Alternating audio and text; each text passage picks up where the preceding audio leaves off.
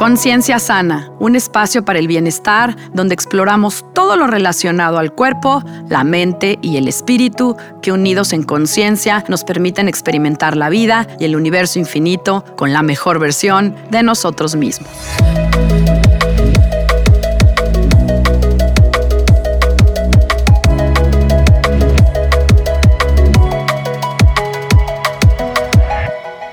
Hola, yo soy Sandra Romero, host del podcast Conciencia Sana, y te agradezco que estés conmigo en este espacio, aquí y ahora.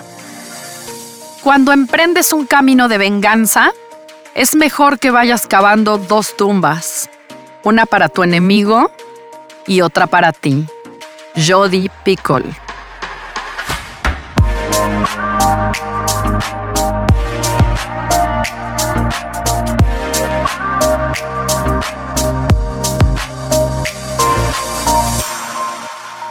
La venganza es sin duda un gran tema desde mi perspectiva.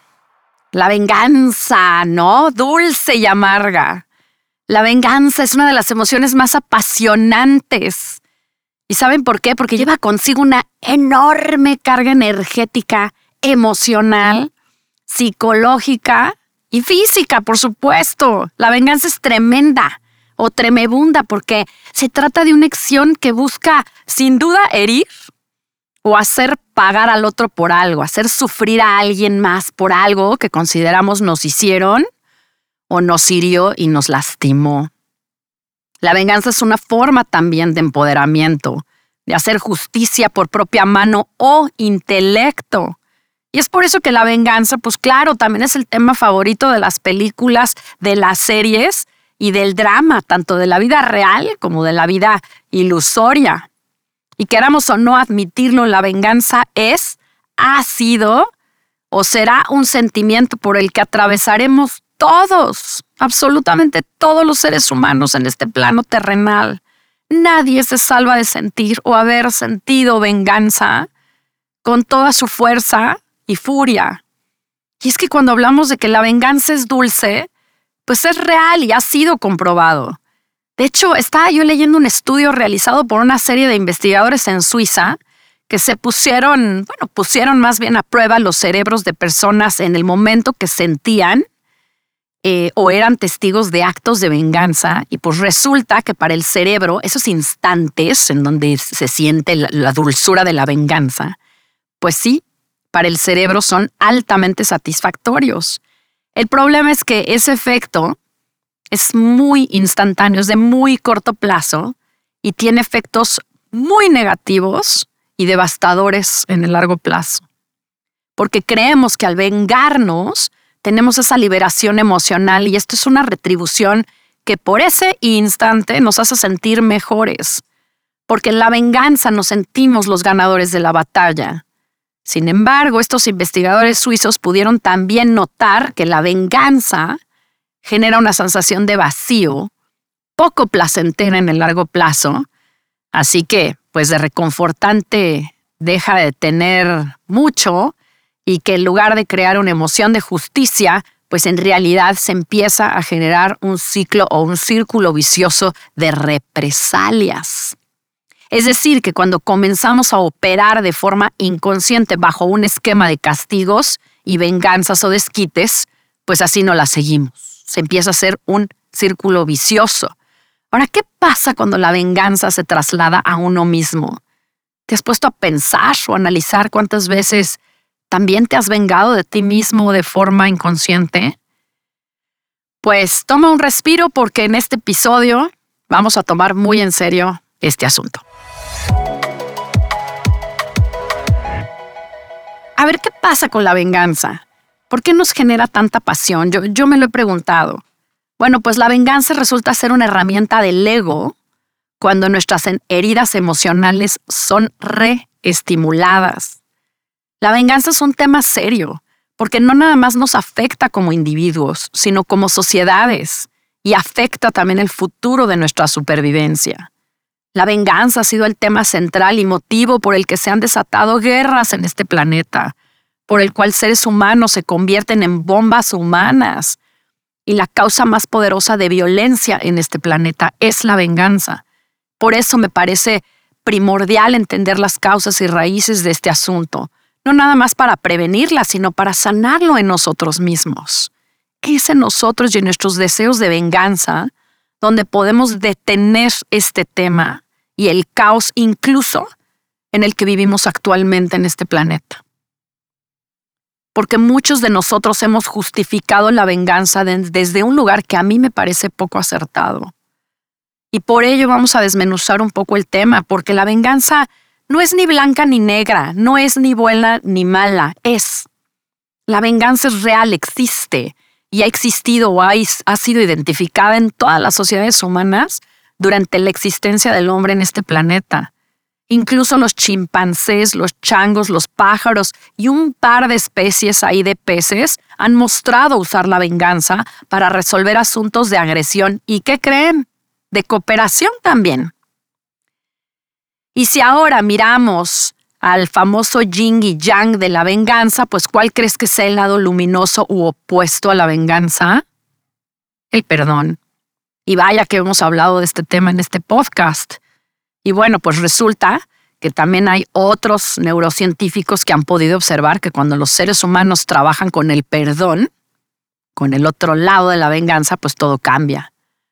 Ahora me preguntarás, pues, ¿cuál es la relación entre el perdón y la cooperación y por qué ponemos estos dos asuntos en la ecuación si estamos hablando de la venganza? Bueno, digamos que una serie de biólogos han llegado también a la sorprendente conclusión de que sin la habilidad de perdonar, los organismos o núcleos sociales pues no pueden mantener relaciones de cooperación. O sea, es decir, si no hay perdón, no hay cooperación, o sea, cada quien su rollo.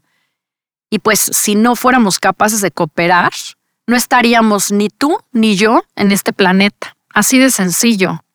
Y claro, es que todo está en este lado del péndulo, entre adaptarse o actuar instintivamente.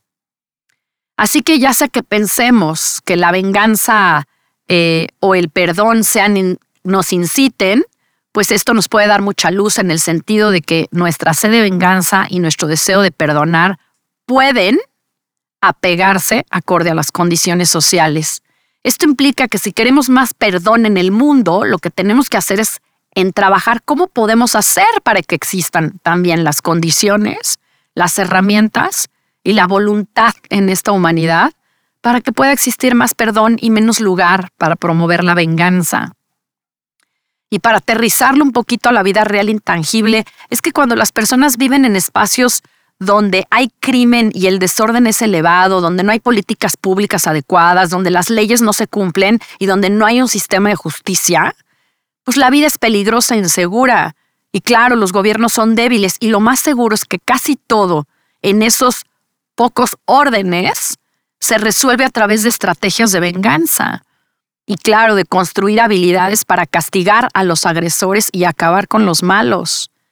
Ahora, si por el otro lado observamos espacios o comunidades donde hay más perdón, pues seguramente es porque las condiciones también son contrarias a lo que acabo de mencionar, porque hay redes sociales complejas de cooperación, donde hay confianza entre las partes, un sistema más seguro. Y bueno, claro, no hay condiciones para que las personas se sientan amenazadas todo el tiempo y tengan que agredir o castigar.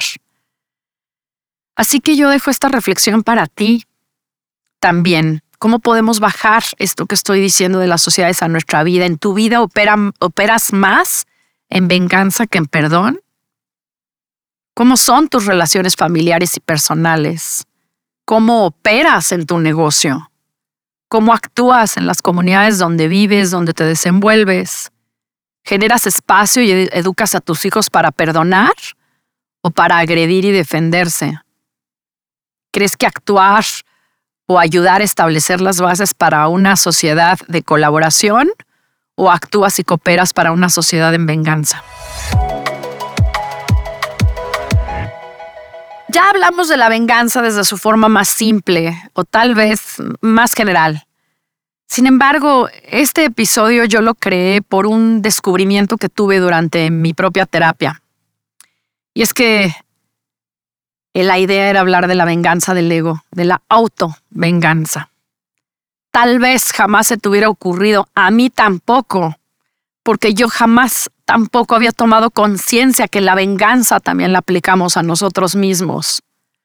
Esto me dejó, me dejó choqueada cuando mi terapeuta me confrontó con este asunto y por eso he tomado semanas en hacer este episodio. No ha sido fácil. Porque no es fácil hablar de esto, así como tampoco me fue fácil hablar de la violencia en mí en ese capítulo. Es complejo. Yo diría que parece hasta tergiversado, loco. ¿Cómo es que uno puede vengarse de uno mismo? Pues es fácil vengarse del otro, pero ¿cómo? ¿Vengarme yo de mí? Pensar que soy capaz de hacerme tanto daño, pues es muy fuerte. Y después me di cuenta que es más común de lo que creemos y por eso hice este episodio y por eso lo comparto. De hecho, para quienes han estado cerca o conocen el curso de milagros, hay un apartado completo que habla de esto y, bueno, voy a compartir un poco de hoy eh, porque me hace total sentido. Y bueno, para quien quiera profundizar en esto, está en el capítulo 16 del curso de milagros, en el apartado 7 que se llama El final de las ilusiones. Básicamente lo que trata es de hacernos comprender que mientras no abandonemos el pasado, el ego va a querer siempre vengarse porque tus relaciones y sobre todo las de pareja son el espejo y el reflejo de cómo intentamos revivir el pasado y alterarlo. Si tuviste una pareja que te dañó, que no funcionó, en la siguiente vas a escoger en base a ese pasado, vas a escoger en base al error. No eliges desde el presente, siempre operamos desde el pasado. Y de hecho el curso de milagros dice textual, toda imaginada ofensa todo dolor que todavía se recuerde, así como todas las desilusiones pasadas y las injusticias y privaciones que se percibieron, forman parte de la relación especial que se convierte en el medio por el que intentarás reparar tu herido amor propio. Sin el pasado, ¿de qué base dispondrías para elegir a un compañero en particular? Toda elección al respecto se hace por razón de algo malo, entre comillas, que ocurrió en el pasado a lo que aún estás aferrado y por lo que otro tiene que pagar. Así que una nueva relación o una relación especial es una venganza contra el pasado, porque en el afán de querer eliminar todo sufrimiento pasado nos olvidamos del presente, del aquí y el ahora. La venganza del ego se presenta porque vivimos en las sombras del pasado. Mientras sigamos culpando al pasado de nuestras penas y sufrimientos, viviremos pegados a este. A eso se le llama apego, de estar pegado. Y en este sentido, vuelvo a compartir textualmente algo. No subestimes la intensidad del deseo del ego de vengarse del pasado. El ego es absolutamente cruel y completamente demente. Se acuerda de todo lo que hiciste que lo ofendió e intenta hacer que pagues por ello. Las fantasías que llevas a las relaciones que has escogido para exteriorizar su odio son fantasías de tu destrucción, pues el ego te guarda rencor por el pasado, y si te escapas del pasado, se vería privado de consumar la venganza que según él tan justamente mereces. Sin embargo, si no te tuvieses a ti de aliado de tu propia destrucción, el ego no podría utilizar el pasado contra ti. Y en este punto, pudiera parecer que no te vengas de ti mismo, pero cuando en tus relaciones se asoma el odio y la crueldad, ¿qué crees? Que ahí está la venganza del ego. Significa que seguimos eligiendo desde el pasado, desde el error que cometiste, desde el miedo al sufrimiento. Y entonces por, em, por eso vivimos en un mundo totalmente ilusorio, aguantando el sufrimiento, en un mundo donde le hemos guardado rencor a nuestra vida y a nuestra propia realidad. ¿Cómo podemos construir amor propio o lealtad a uno mismo, como lo hablamos en el episodio anterior, si aún vivimos atados al sufrimiento? Si aún vivimos atados y no nos perdonamos por los famosos errores del pasado. Dice el curso de milagros, no hay nada por lo que tengas que guardarle rencor a la realidad. Lo único que debes perdonar son las ilusiones que has albergado contra otros. Su realidad no tiene pasado y lo único que se puede perdonar son las ilusiones. Y claro, por eso incluso grandes maestros como Buda, que hablaban del samsara, de ese círculo vicioso de ilusiones, de la rueda del sufrimiento, Y por eso he hablado en este podcast tanto del perdón y de la importancia del perdón y de salir de la culpa y hacernos responsables. Porque cuando logramos el amor propio, logramos perdonarnos a nosotros mismos, salir del samsara. Y somos capaces de perdonar a los demás y ser compasivos. Ahí está la verdad interior, ahí está la luz, ahí está la verdadera relación con tu ser y sales de la venganza del ego. Por eso le he dedicado espacio, tiempo, episodios a este asunto, porque el perdón no es a los demás, es a uno mismo. Cuando hacemos el trabajo del perdón, nos damos cuenta que está bien haber vivido toda lo cual experiencia, que eso nos hizo estar aquí y ahora. Nos perdonamos por haber sentido todo eso y todo aquello, porque somos humanos porque en ese momento, con esa persona, en esa situación y con ese nivel de conciencia, era la forma en la que lo resolvimos. El perdón a uno mismo es lo que nos saca de la cárcel, del vacío, de ese constante vacío que se vive a diario. Dice mi, maestro que no perdonaremos realmente hasta que no nos, no nos perdonemos a nosotros mismos. Es más, de hecho, ese es el tercer y último nivel del perdón porque con ese automáticamente ya perdonaste a todos los demás y saliste del mundo ilusorio del sufrimiento. Con ese perdón has encontrado a Dios en ti. Ahora suena muy fácil decir que vamos a trabajar el perdón y que nos vamos a olvidar de la venganza. Pero si analizamos profundamente, llegar a este punto requiere también haber hecho consciente la diferencia entre la justicia y la sed de venganza. Y estas son dos palabras muy poderosas que significan cosas muy diferentes para cada persona. Y bueno, incluso ya lo hemos tocado aquí y en, en, el mismo psicoanálisis se ha demostrado que generalmente lo que conscientemente creemos que estamos haciendo es contradictorio con lo que nos mueve también inconscientemente para hacerlo. Este paradigma entre lo consciente e inconsciente es todo un asunto a debatir o a, discutir, porque muchos que se dicen justicieros o que buscan la justicia, pues en realidad buscan la venganza. La venganza y la justicia tienen en común corregir algo que falló, algo que debe ser balanceado, algo que se salió de control, algo que está mal. Y aquí la diferencia más grande, desde mi perspectiva, es que aunque parezcan similares, lo que diferencia la justicia de la venganza es la intención y la motivación. Porque la justicia, la verdadera justicia, viene de un lugar muy diferente, porque busca balance y debería ser desde un estado mucho más amoroso. En cambio, la venganza proviene del odio y la ira. La justicia quiere ayudar donde la venganza quiere castigar. La justicia es crecimiento donde la venganza es decadencia. La justicia trata de unir a las personas donde la venganza trata de separarlas. La justicia ve lo mejor en las personas donde la venganza ve lo peor.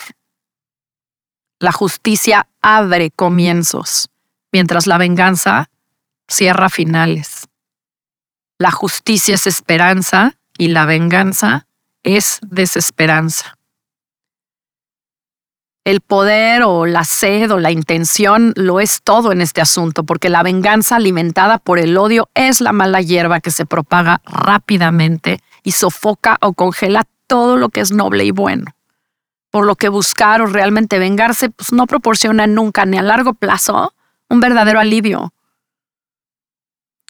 Y si bien se puede sentir alivio al instante después de la venganza, que todos lo hemos sentido, la realidad es que el odio y la ira se quedan ahí guardados en tu corazón y lo van congelando, convirtiéndose en una energía densa, de bajísima vibración que termina destruyéndote tarde o temprano el cuerpo, la mente y el corazón de quien alberga la venganza. Y si nos vamos incluso mucho más profundo, y alineados a lo que platicamos en el bloque pasado, quien congela el corazón y usa la venganza termina a su vez vengándose de sí mismo. Por eso hablé del, del, ego que se venga, debajo del gran iceberg de la conciencia, aquel que tiene la sed de venganza, probará su propio veneno y morirá. Tal vez por esa causa, al no sanar la herida y buscar el balance. Y por eso abrí este episodio diciendo, que quien no, quien quiere vengarse tendrá que cavar dos tumbas para el enemigo y para sí mismo. En términos más prácticos, quien ha congelado el corazón, guarda ira, rencor y resentimiento, termina tarde o temprano pagando el precio con su propia salud física, a través de la enfermedad que se va a manifestar por completo, a través de las noches y noches sin dormir, a través de la ansiedad, del insomnio, de la depresión, a través de una vida sin calma y con un enorme vacío donde nada ni nadie puede darte una sensación de bienestar. La sed de venganza termina en relaciones que se convierten en un espejo tóxico de ti mismo, en el reflejo de tu corazón congelado, en el lugar donde miras tu miseria todo el tiempo. La venganza apaga la luz del corazón y te sumerge más en una caverna profunda y congelada que tú mismo construiste. No, la venganza no es dulce, es profundamente amarga, desolada y triste. Es la verdad, la veas por donde la veas. En el corto plazo te parecerá satisfactorio, pero a mediano y a largo es una receta de desastre. Aun cuando en el fondo el deseo de venganza es un deseo por sentirse mejor, paradójicamente estos sentimientos que se generan como resultado no valen la pena. Parece entonces que la única solución que, funciona para corregir los errores, o mejor dicho, estos desbalances e injusticias de la vida, pues sí, será elegir el amor sobre la ira y el rencor, pero sobre todo el amor a uno mismo, que sabiendo que el camino de la venganza es a la vez autodestructivo. El camino del perdón y del amor propio, en cambio, es un camino para recuperarnos a nosotros mismos, recuperar nuestra esencia, la paz, la comunión con la divinidad y dejar de avivar todas las llamas de venganza en las que hemos estado ardiendo, tanto en lo personal como humanidad durante los últimos siglos. Para cerrar este episodio vale la pena recalcar que todos los seres, y en este caso los seres humanos, somos como bolas de energía que vibran a una frecuencia particular, que no se nos olvide todos somos energía, todo es energía en este universo. Para toda la materia y seres del universo, todo es energía. Todos vibramos en diferentes frecuencias y las personas o estamos vibrando en amor, alegría, ayuda, conciencia, compasión y paz, o que son obviamente vibraciones de alta frecuencia, o vibras bajo en rabia, en ira, en miedo, en coraje, en culpa, celos, preocupación y posesividad, que es cuando se dice que vibras bajo. Ahora, considerando que por ley universal todos los entes o seres vibran y son atraídos por las mismas o similares frecuencias, pues vamos a atraer lo que en principio somos. Y claro, esto es una buena noticia para quienes vibran alto, porque pues energéticamente todo el tiempo su comunicación con el universo pues es la de apertura, la de gozo, paz, alegría, abundancia. Sin embargo, quienes vibran bajo desafortunadamente atraen el drama, la tragedia, la escasez, la enfermedad y el sufrimiento. Y peor aún, a veces sucede rapidísimo. Y al mismo tiempo. Y es cuando decimos, caray, me está lloviendo sobre mojado. Y a veces lentamente esas personas vibrando así, de forma inconsciente y en el letargo, pues también atraen la, enfermedad, la tragedia y el sufrimiento. ¿Por qué digo todo esto? Porque si sientes sed de venganza, si traes ganas de vengarte, la realidad es que no la necesitas. Porque esta sed de venganza, ¿qué crees? Baja tu vibración. Créeme, no es necesario gastar la energía valiosa deseando venganza o viendo cómo le haces para hacer pagar al otro o a ti mismo, que es peor. No hay necesidad de perder el tiempo esperando la caída del otro. Créanme, las personas que hacen mal vibran en las sombras y peor aún, muchas son conscientes de ello y atraerán como consecuencia la retribución de ello por su cuenta. Incluso al desearle el mal a alguien, tú mismo bajas tu propia vibración a su nivel. Mejor es reconocer que solo hay un enemigo a vencer y sobre todo que tienes la libertad y el control y ese enemigo es el que está en tu interior, tu propio ego herido. Ese es el enemigo que te mantiene atrapado en las sombras y no te deja mirar. Ese es el enemigo que quiere vengarse. Ese es al que le huyes cada vez que no quieres mirar lo que tienes que enfrentar. Por eso ir a terapia, tomar conciencia y control de nosotros, de enfrentar nuestros temas, de confrontar y sanar nuestra infancia herida, de mirar nuestro linaje y de dónde vivimos, pues sí, es la caja de Pandora. Es la caja que no nos atrevemos a abrir y sin embargo es la caja de los milagros, la magia, el camino de la libertad y la liberación y el camino al éxito.